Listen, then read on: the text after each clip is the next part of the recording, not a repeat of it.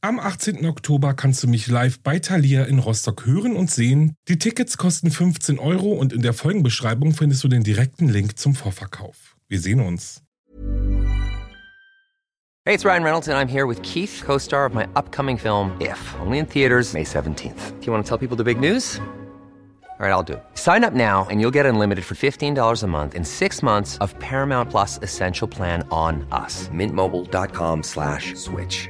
Upfront payment of $45 equivalent to $15 per month. Unlimited over 40 gigabytes per month. Face lower speeds. Videos at 480p. Active Mint customers by 531.24 get six months of Paramount Plus Essential Plan. Auto renews after six months. Offer ends May 31st, 2024. Separate Paramount Plus registration required. Terms and conditions apply if rated PG. Ever catch yourself eating the same flavorless dinner three days in a row? Dreaming of something better? Well, HelloFresh is your guilt-free dream come true, baby. It's me, Gigi Palmer. Let's wake up those taste buds with hot, juicy pecan-crusted chicken or garlic butter shrimp scampi. Mm. Hello Fresh. Stop dreaming of all the delicious possibilities and dig in at HelloFresh.com. Let's get this dinner party started.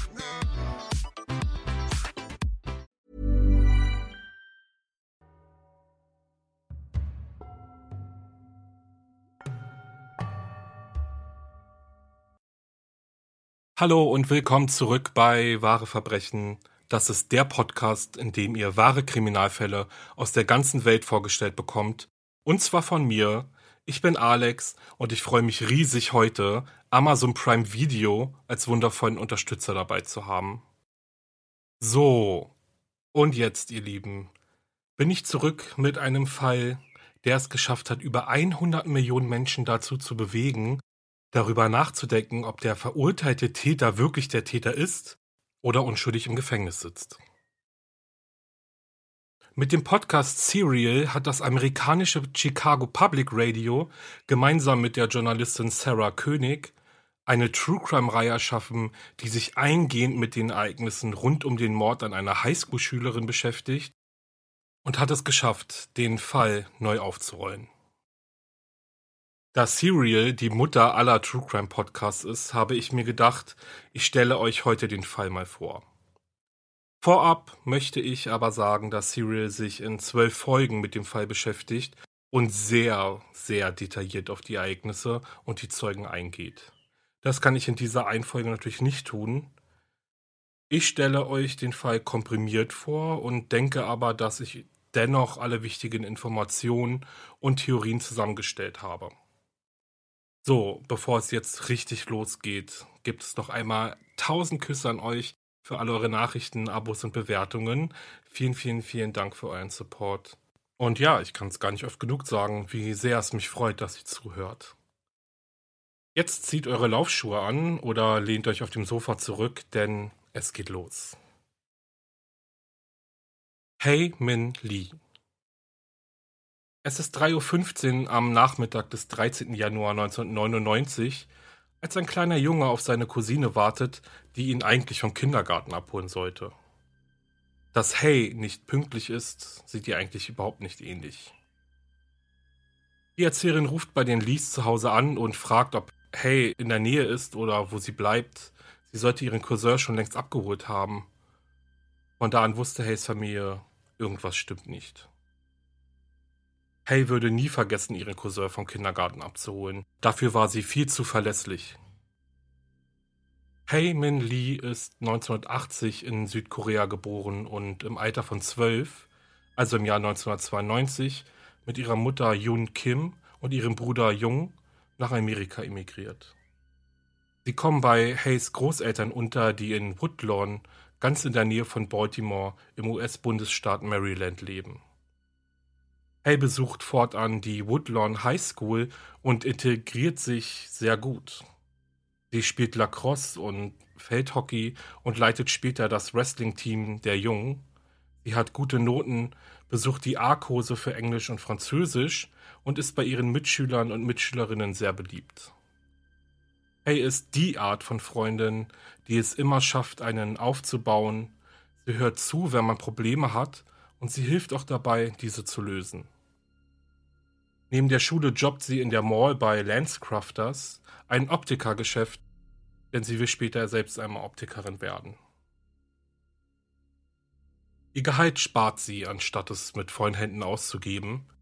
Sie hat sich ein Auto gekauft, einen silberfarbenen Nissan, und nach dem Abschluss fliegt sie nach Frankreich, um ihre Sprachkenntnisse aufzubessern und Europa kennenzulernen.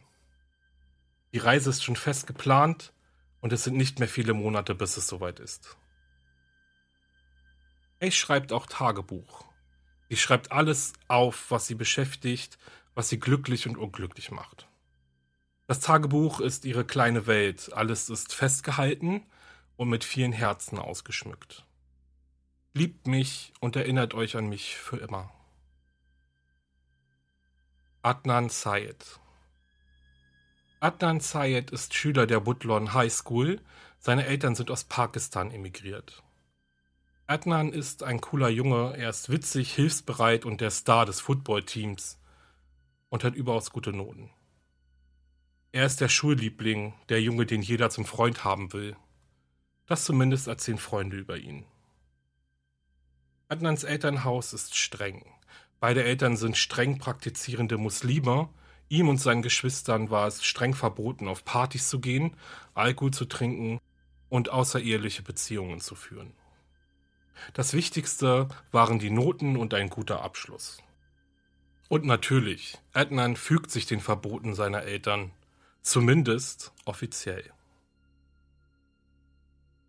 Willst du mit mir zum Homecoming beigehen? fragt Adnan seine Klassenkameradin und Bekannte Hey.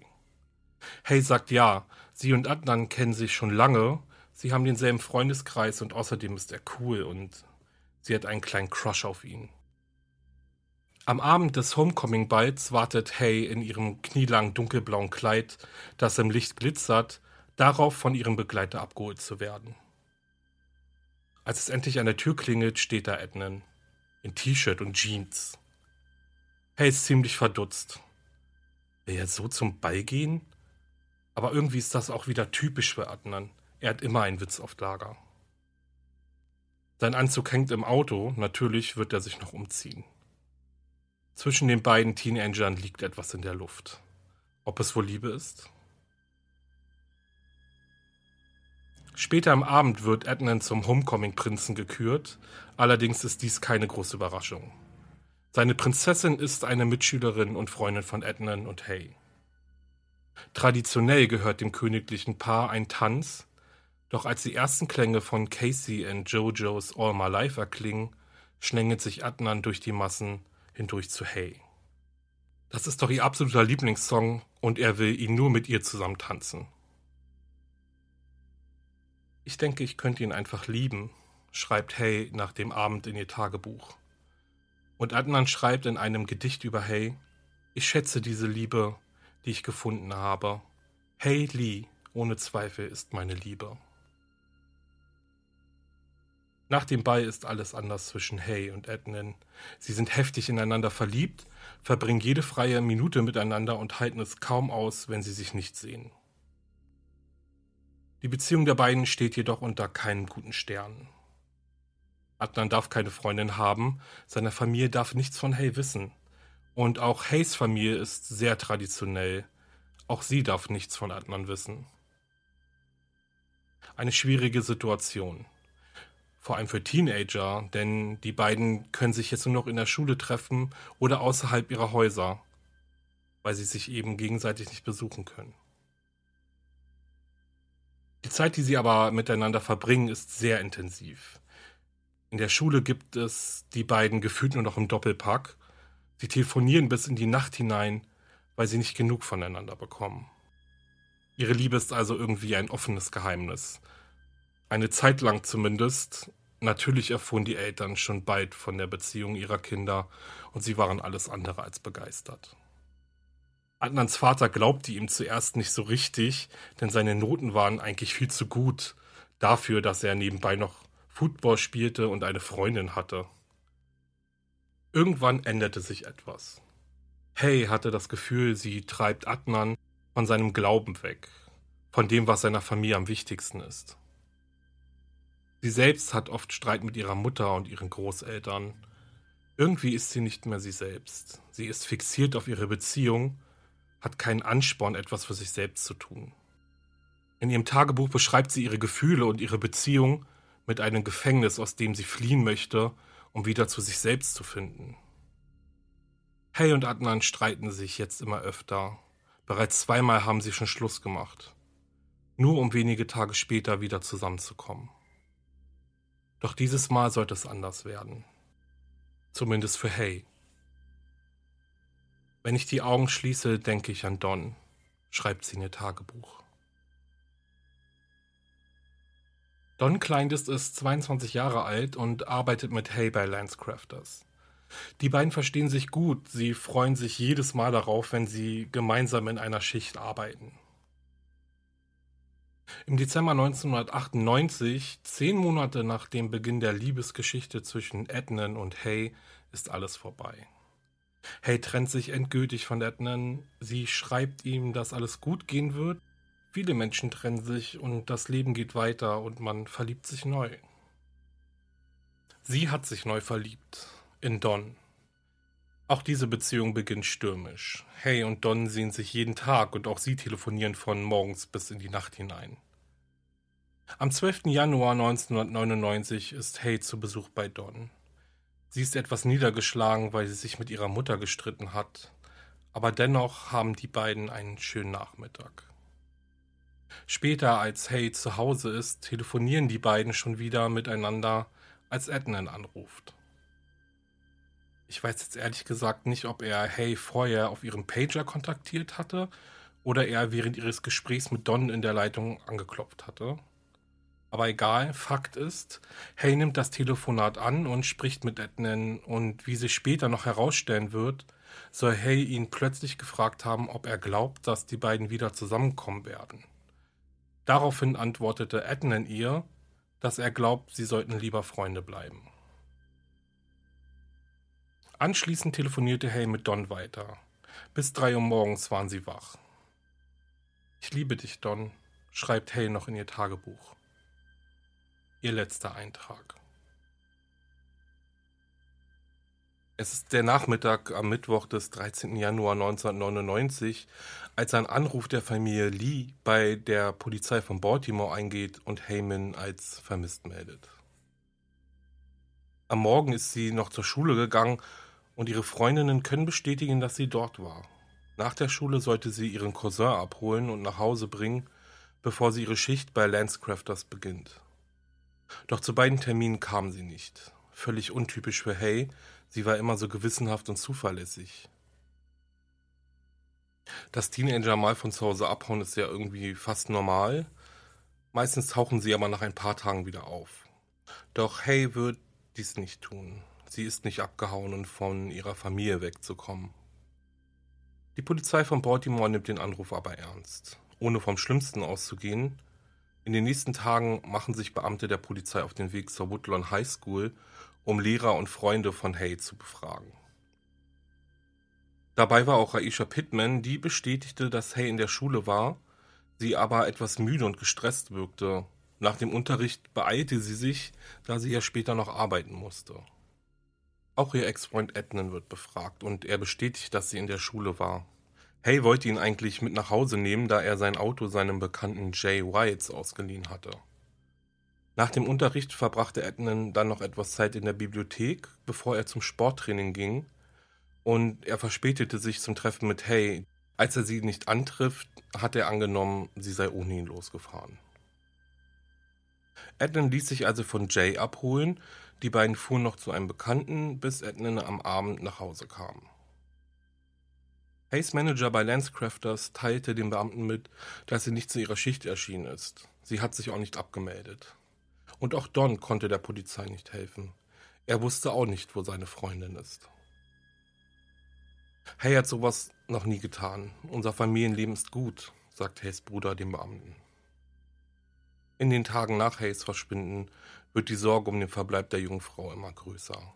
Die Hoffnung war groß, dass sie jeden Moment einfach wieder auftaucht und sie einfach nur für ein paar Tage untergetaucht ist.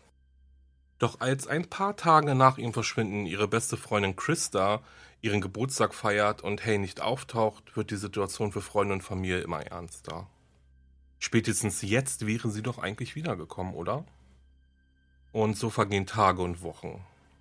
Von Hay gibt es keine Spur, kein Anruf, kein Brief. Weder meldet sie sich bei ihrer Familie, ihren Freunden, noch bei Don oder Ednan. Die polizeilichen Ermittlungen kommen auch nicht voran. Wo ist das junge Mädchen bloß? Am 9. Februar 1999 ist Alonso Sellers auf dem Weg zur Arbeit. Er arbeitet als Hausmeister in einer Schule, hatte sich noch ein Bier besorgt, stieg in seinen Wagen und fuhr entlang des Leaking Parks. Als er rechts ranfährt und aus dem Auto steigt. Er muss dringend auf die Toilette, also läuft er in den Park hinein. Etwa 40 Meter legt er zurück, bis er findet, den richtigen Ort für sein Geschäft gefunden zu haben.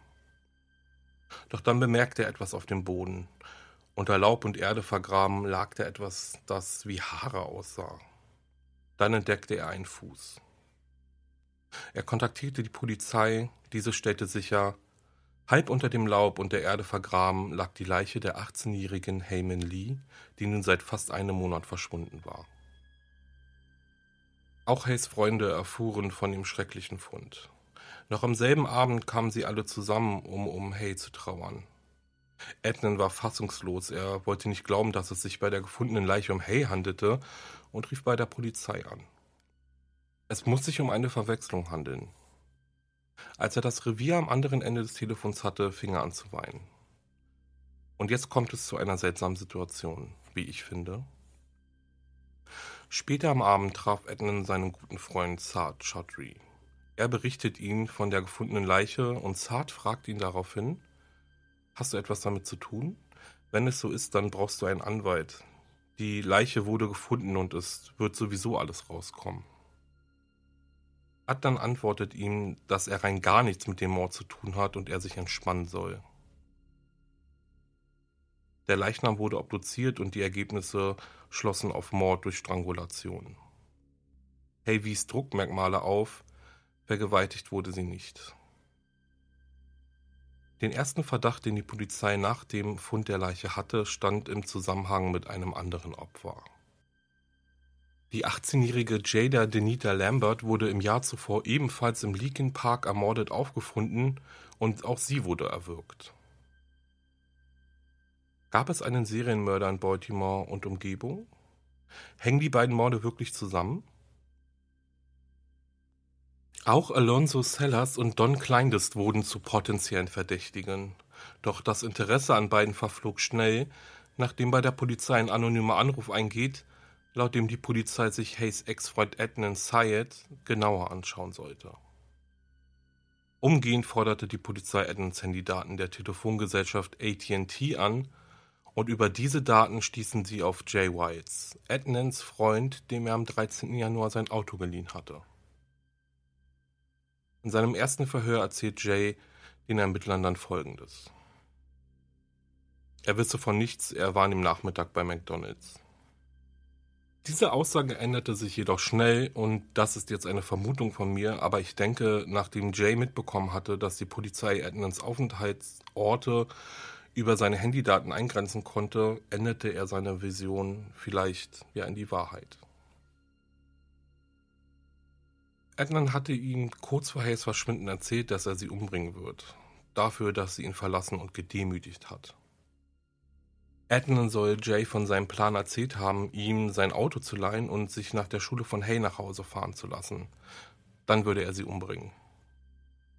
Am Nachmittag des 13. Januar rief Adnan Jay an und bat ihn zum Best Buy, das ist so eine Supermarktkette in den USA, zu kommen, wo er auf ihn wartete.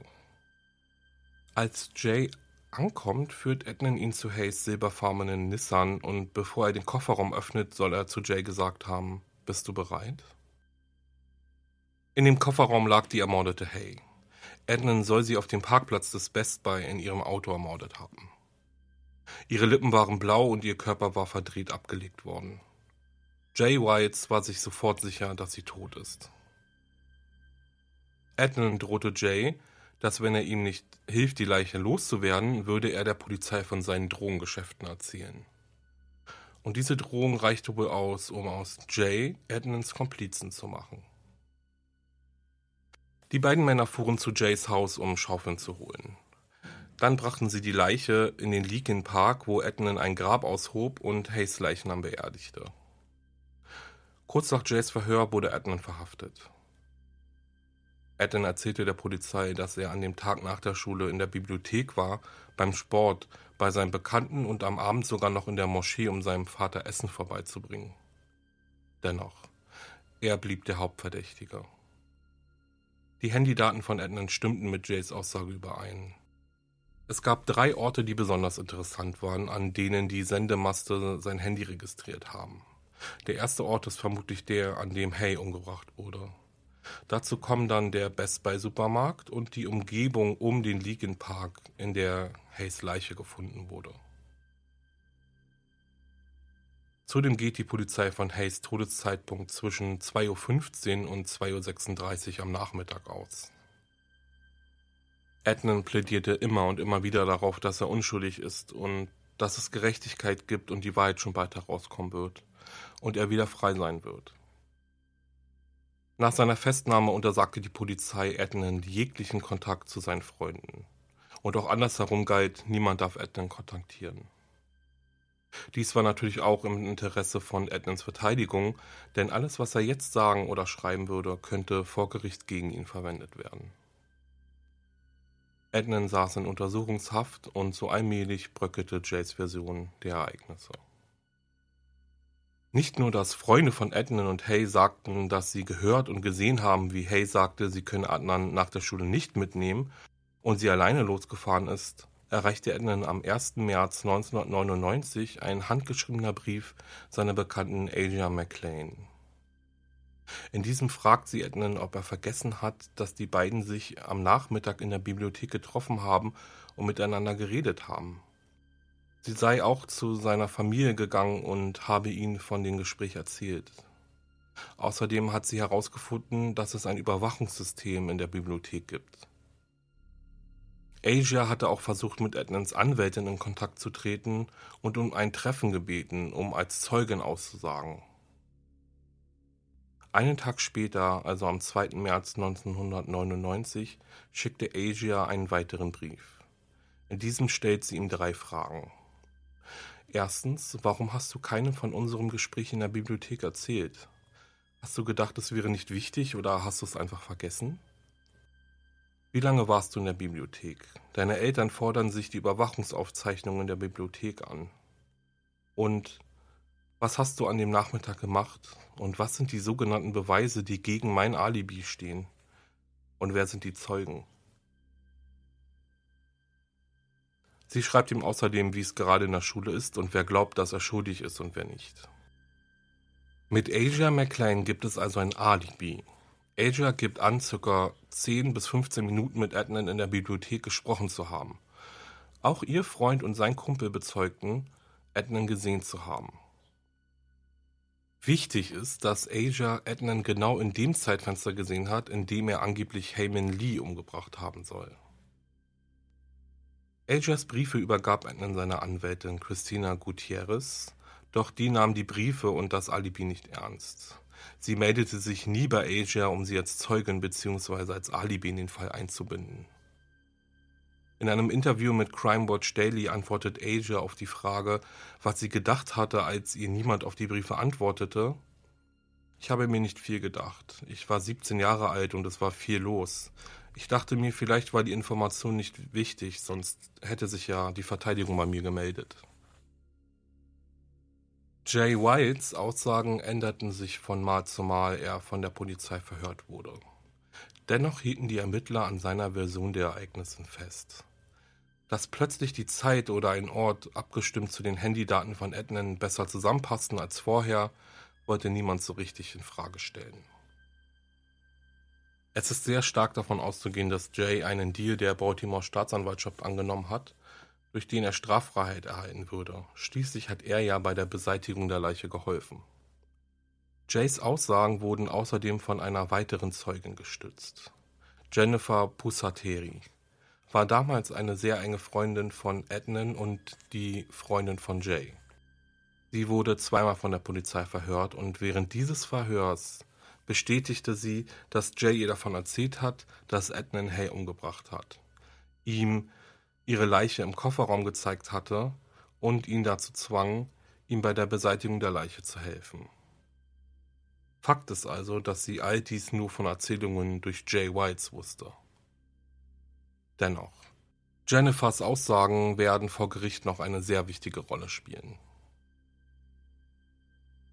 Und ich entschuldige mich an dieser Stelle jetzt mal für das Hin- und Her-Gespringe zwischen den Fakten, aber irgendwie war es schwer, alle Informationen auf eine Linie zu bringen. Also ich hoffe, ihr seid noch gut dabei. Wir gehen jetzt mal zu dem Zeitpunkt zurück, als die Polizei nach Edmonds Festnahme sein Zuhause durchsucht hat. Dabei fanden sie einen Brief, geschrieben von Hay an Ednan. Im Wesentlichen macht sie in dem Brief mit ihm Schluss und erklärt ihm auch warum. Das Interessante aber ist, auf der Rückseite des Briefes steht in Adnans Handschrift geschrieben, ich werde sie töten. War dies jetzt also ein weiterer Beweis für Adnans Schuld oder ist es nur dummes Gekritzel eines verletzten Teenagers?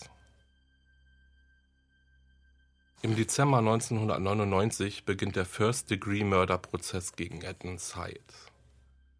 Dieser Prozess wurde aber nach wenigen Tagen schon wieder eingestellt, denn Jurymitglieder haben mitbekommen, wie der Vorsitzende Richter Edmonds Anwältin Christina Gutierrez als Lügnerin betitelt. Somit war das unvoreingenommene Urteil der Jury nicht mehr herstellbar und bereits am 15. Dezember 1999 musste sich das Gericht neu zusammenfinden. Edmund bekam eine neue Verteidigung. Er wurde bei seinem zweiten Prozess nun zusätzlich von Charles H. Dorsey vertreten. Ednan bestätigte vor Gericht, in einer Beziehung mit Hay gewesen zu sein und dass die beiden sich im Dezember getrennt hatten. Er bestätigte auch, dass beide ihre Beziehung vor ihren Eltern geheim halten mussten, da sie beide aus sehr streng traditionellen Familien kamen und sie Angst hatten, ihre Eltern würden die Beziehung nicht dulden. Die Staatsanwaltschaft scheint ihren Grund für den Mord gefunden zu haben. Nur wegen seines verletzten Stolzes hat er sich entschieden zu töten, sagte Staatsanwalt Kevin Urick. Hier gibt es nichts zu entschuldigen oder zu erklären. Die Staatsanwaltschaft war sich sicher. Edmonds Motiv, Hay zu töten, war verletzter Stolz und Eifersucht darauf, dass Hay bereits einen neuen Freund hatte. Zusammen mit den Aussagen von Jay Whites und Jennifer Pussateri gab es keine Zweifel. Oder etwa doch? Tatsache ist, dass die Staatsanwaltschaft bis auf die Aussagen von Jay, welche sich ja diverse Male in kleinen Details abänderten, und die von Jennifer, welche sich ja nur auf das Hörensagen von ihrem Freund Jay stützten, und die Handydaten, die Edmonds Aufenthaltsorte am Tattag belegen sollen, keinerlei weitere Beweise dafür hatte, dass Ednan Hay umgebracht hat. Es gab keine DNA-Spuren, wie zum Beispiel Haare oder Fingerabdrücke. Es gab kein Werkzeug, es gab einfach nichts. Und dazu kommt noch Edmonds Alibi Asia McLean. Sie wurde nicht als Zeugin präsentiert. Die Tatsache, dass sie Edmund in der Bibliothek getroffen hatte und mit ihm geredet hat, wurde vollkommen ignoriert. Ich würde Adnan Syed gerne vergeben. Aber bis jetzt weiß ich einfach nicht wie. Wenn ich sterbe, wird meine Tochter mit mir sterben. Solange ich lebe, ist meine Tochter in meinem Herzen begraben. Das sind die Worte von Heyman Lees Mutter, die sie tränenvoll vor Gericht bringt. Sie ist damals mit ihren Kindern aus Korea in die USA emigriert, um ihren Kindern eine aussichtsreichere Zukunft in Aussicht stellen zu können. Sie sollten die Möglichkeit haben, ihre Ziele und Träume verfolgen zu können. Hay kann dies nicht mehr. Es ist der 25. Februar 2000, als die Jury über Edmonds Verurteilung berät. Knapp zwei Stunden benötigt sie nur, um mit ihrer Entscheidung im Gerichtssaal zu stehen. Lebenslänglich plus 30 Jahre Haft für das Kidnapping und den Mord an Heyman Lee.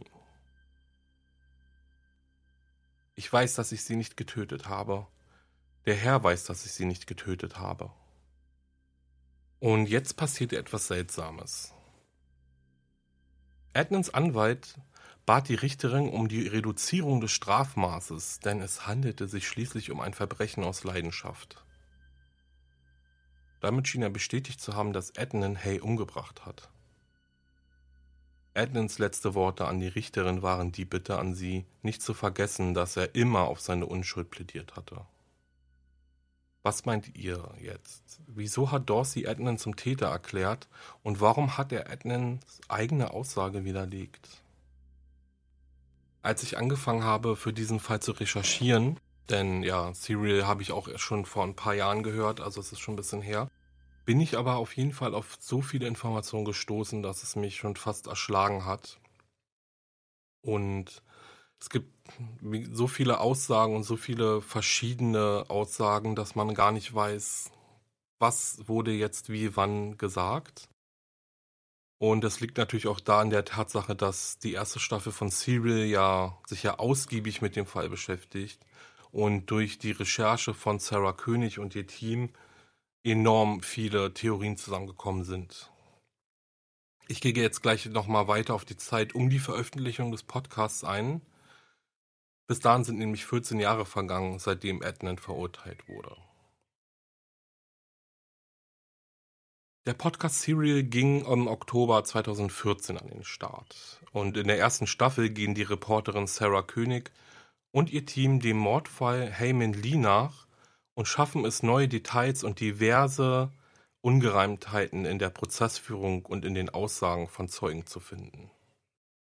Der Podcast hat bis heute über 100 Millionen Streams und gilt als einer der erfolgreichsten True Crime Podcasts überhaupt.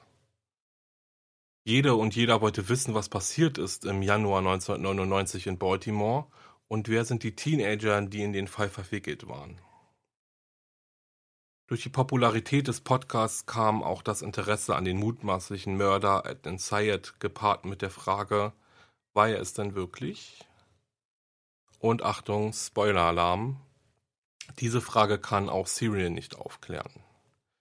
Was der Podcast aber geschafft hat, ist, dass Adnan 2016 vor einem Berufungsgericht steht, nachdem seine vorherigen Anträge in den Jahren 2003 und 2010 bereits abgelehnt wurden. Im November 2015 kommt es zu einer Wendung. Der erste Weg zur Neuaufnahme des Prozesses ist freigegeben. Adnan und sein Anwalt kämpfen sich durch mehrere Instanzen des Justizsystems. Und diesmal stützt die Verteidigung ihre Strategie darauf, dass im ersten Prozess diverse Unstimmigkeiten zur Verurteilung von Adnan geführt haben. Das war natürlich zum einen Adnans Alibi Asia McCain, die von Christina Gutierrez nicht einmal kontaktiert wurde, um sie in ihre Strategie einzubauen. Aber die Geschichte kennen wir jetzt nun schon. Aber zum anderen waren da auch die Handydaten, auf die sich die Staatsanwaltschaft so gestützt hat.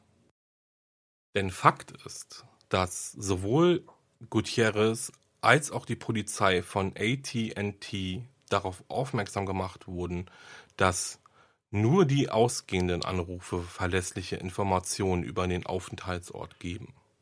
Eingehende Anrufe hingegen können diese Auskunft nicht zuverlässig wiedergeben.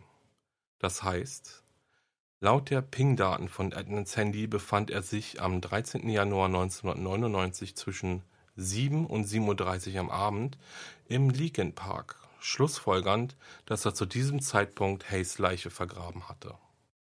Die Ping-Daten um 7.09 und 7.16 stammen aber beide von eingehenden Anrufen auf Edmonds Handy. Im Frühjahr 2018 spricht das Gericht für eine Wiederaufnahme des Falls. Doch ohne die Zusage des Supreme Courts of Maryland wird es dazu nicht kommen. Und so passiert es dann. Auch knapp ein Jahr später. Der oberste Gerichtshof von Maryland stimmt mit 4 zu 3 gegen die Wiedereröffnung des Falls. Es stimmt zu, dass Christina Gutierrez Fehler bei der Vertretung von Ednan im Jahr 2000 gemacht hatte. Doch die Haupterklärung, warum der Fall nicht neu verhandelt wird, ist die, dass trotz der neuen Zeugen und der Tatsache, dass die Ping-Daten nicht zuverlässig sind, dies nichts an dem Urteil von 2000 geändert hätte. Das Gericht hält weiter an Jay Whites Aussagen fest und gesteht ein, dass das Versäumnis, Asia McLean als Zeugin zu hören, falsch war dass die Tatsache aber, dass die beiden sich in der Bibliothek unterhielten, Adnan als Täter nicht ausschließt.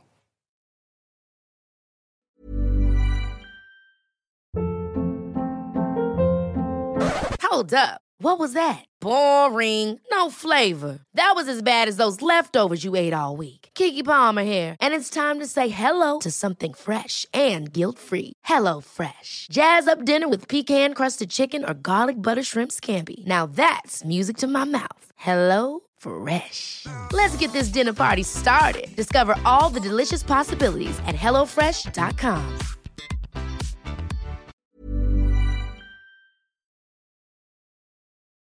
Bevor ich jetzt zum Ende der Episode komme, möchte ich aber noch auf ein paar Personen eingehen und vor allem auf Jay Whites. Jay lernte Ednan beim Basketballspielen kennen. Er war ein Jahr älter als Ednan und 1998 begannen sie hier und da zusammen abzuhängen. Jay war ein bekannter Drogendealer, zudem war er im Footballteam und galt als ziemlich cool. Eigentlich war er kein Mitglied der Gruppe von Freunden rund um Ednan und Hay, er war hin und wieder einfach dabei, wenn sie etwas unternahmen. 1998 machte er seinen Abschluss und verließ die Woodlawn High. Ednan und er blieben aber weiterhin befreundet. In einem Interview mit The Intercept spricht er über den Zeitpunkt, wann Ednan das erste Mal mit ihm darüber geredet hatte, dass er Hay umbringen möchte. Es war etwa eine Woche, bevor er Hay getötet hat. Ich habe ihn nicht ernst genommen, habe gedacht, er ist nur verärgert und verletzt, weil sie einen neuen Freund hat und dass er nur seine Wut rauslassen will. Auf die Frage, ob er sich Edmonds Auto geliehen hatte, weil er wusste, was Edmund vorhatte, antwortete er mit Nein. Er wollte nur ein Geburtstagsgeschenk für seine Freundin kaufen. In dem Interview erzählt Jay von dem Abend, nachdem er erfahren hatte, dass Ednan Hay umgebracht hatte. Und diesmal erzählte er, Ednan habe ihm Hays Leiche vor dem Haus seiner Großmutter gezeigt. Anders als damals vor der Polizei. Seine Erklärung ist, dass er seine Großmutter nicht mit in die Ermittlungen hineinziehen wollte. Er erzählt, dass die beiden Jungs erst noch zu Freunden gingen und einen Joint rauchten, als die Polizei bei Ednan auf dem Handy anrief. Danach trennten sie sich, als gegen Mitternacht Ednan vor Jays Haus steht und ihn erpresst, mit ihm die Leiche zu vergraben. Sie gruben etwa 40 Minuten. Dann ging Ednan zu Hays Auto und beseitigte die ihre Leiche. Danach fuhren sie in getrennten Fahrzeugen los, um Hays Auto in einer entfernten Nachbarschaft in einem Parkhaus zu parken. Damit wäre also auch diese Frage geklärt. Auf die Frage, wieso seine Aussagen sich immer wieder widersprochen haben, sagte er, er wollte eigentlich gar nicht mit der Polizei kooperieren. Erst als die Polizei anfing, ihm wegen seines Drogenverkaufs unter Druck zu setzen und ihm damit drohte, Bekannte und Freunde in die Ermittlungen einzubeziehen, war er es leid zu lügen und gestand die Wahrheit. Warst du der anonyme Anrufer, der der Polizei den Hinweis gab? Nein. Weißt du, wer es war? Ich habe die Vermutung, dass es jemand aus Edmonds Moschee war. Nach der Veröffentlichung des Podcasts Serial wurde Jay zum Objekt von vielen Anfeindungen. Viele Fans des Podcasts sind sich sicher, dass er vor Gericht gelogen hat, um seine eigene Haut zu retten. Seine Adressen wurden mehrfach auf Twitter und Instagram veröffentlicht und regelmäßig kamen unbekannte Menschen an seine Haustür, um ihn zu bedrohen und zu beschimpfen. Und auch Asia McCain, Edmonds Alibi, berichtet von ähnlichen Anfeindungen. So wird sie von zwei Schwestern vor Gericht beschuldigt, sie hätte sich das Alibi nur ausgedacht. Sie soll beiden erzählt haben, für Ednan ein Alibi erfinden zu wollen, weil sie nicht glaubt, dass er schuld ist. Und auch viele Fans von Serial sind der Meinung, dass Asia lügt und nur Profit aus der Geschichte schlagen will. Sie selbst sagt in einem Interview, dass die Informationen, die heute bekannt sind, wie zum Beispiel der Todeszeitpunkt von Hay, damals niemandem bekannt waren. Sie hatte überhaupt nicht die Möglichkeit, sich um Fakten herum eine Geschichte auszudenken. Und dann ist da ja auch noch Jennifer Pusateri. Sie spricht in einem Interview über die Beziehung zu Jay und ihren Aussagen vor der Polizei und dem Gericht. Ich habe die Infos über das, was am 13. Januar 1999 passiert ist, von Jay erhalten. Sie war niemals selbst in die Tat oder das, was danach passierte, involviert. Außerdem sagt sie über Jay, er konnte schon immer gut verkaufen. Er hat ihr ein blaues T-Shirt verkauft und ich glauben machen, dass es grün ist. Bevor ich diese Folge jetzt aber nun beende, möchte ich noch meine persönlichen Gedanken zu dem Fall mitteilen. Und äh, klar ist natürlich, ich persönlich kann auch nicht sagen, ob Adnan wirklich der Mörder von Hay ist. Aber seine Wut und sein gekränkter Stolz, ob sie ihn überrannt haben und ihn zu dieser schrecklichen Tat geführt haben, möglich ist es. Beziehungstaten gehören statistisch gesehen zu dem größten prozentualen Anteil, wenn es um Mord geht. Adnan und Hay kamen bzw. kommen beide aus sehr traditionellen Familien und vor allem Adnan war es nicht erlaubt, eine Freundin zu haben. Nachdem er sich also auf Hay eingelassen hatte und mit ihr eine vor seiner Familie geheime Beziehung geführt hat, stand er auch immer irgendwie in dem Konflikt, seine Familie zu hintergehen. Dennoch bis heute besteht Adnan auf seine Unschuld und zugegeben, auch ich finde Jay Whites Aussagen etwas abenteuerlich. Und bitte versteht das nicht falsch, sie kann zu 100% der Wahrheit entsprechen, aber wenn ich darüber spekulieren würde, dann wirkt einiges sehr seltsam. Nicht nur, dass die Aussagen ja immer wieder hier und da geändert wurden und sogar angepasst wurden. Ich habe mich auch gefragt, wieso hatte Jay mehr Angst davor, wegen seines Drogendeals festgenommen zu werden, als eventuell dafür bei der Vertuschung eines Mordes zu helfen. Und ja, wie schon gesagt, spricht halt auch einiges dafür, dass Jay dann eben einen Deal der Staatsanwaltschaft zugestimmt hat. Denn die brauchte eben einen Mörder und sie hat einen bekommen. Was Asia McCains Alibi angeht, denke ich, dass es wichtig gewesen wäre, sie im Prozess als Zeugin zu hören.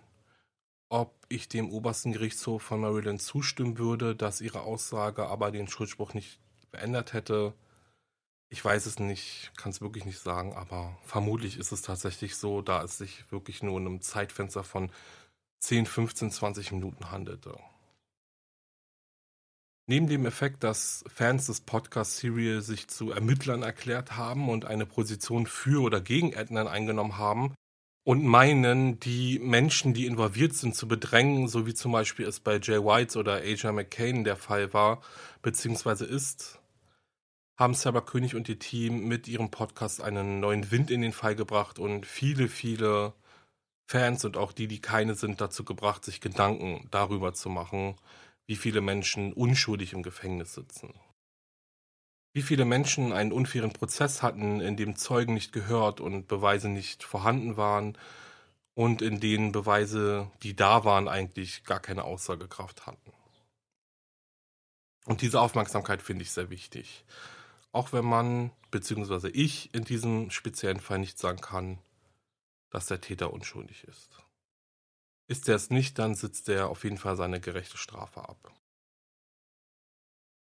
Ja, und das war's mit meinem Fall heute. Ich hoffe, er hat euch gefallen und ihr wart nicht allzu gelangweilt, falls ihr ihn schon kanntet. Ich hoffe, da waren auch ein paar neue Informationen mit bei. Gab ja jetzt noch mal ein bisschen was, nachdem die erste Staffel erschienen ist. Und ja, schreibt mir gerne. Ich freue mich auf eure Nachrichten. Wenn euch mein Podcast gefällt, dann lasst bitte ein Abo und eine Bewertung da. Damit helft ihr mir sehr. Ich bedanke mich sehr, sehr, sehr, sehr doll dafür. Und besucht auch meine Instagram-Seite wahre-verbrechen-podcast. Denn nur dort erfahrt ihr, wann eine neue Folge erscheint und bekommt auch ein bisschen Bildmaterial zu den Folgen. Also folgt mir auch da, lasst ganz viele Herzen da und ich verabschiede mich jetzt von euch und ich freue mich aufs nächste Mal. Bleibt sicher. Bis dann.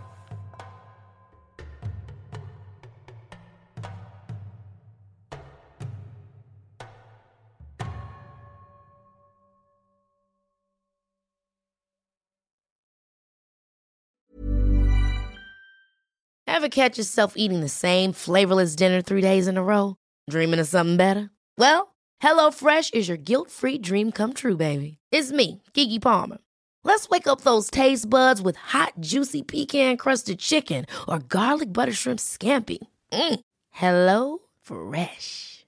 Stop dreaming of all the delicious possibilities and dig in at HelloFresh.com. Let's get this dinner party started.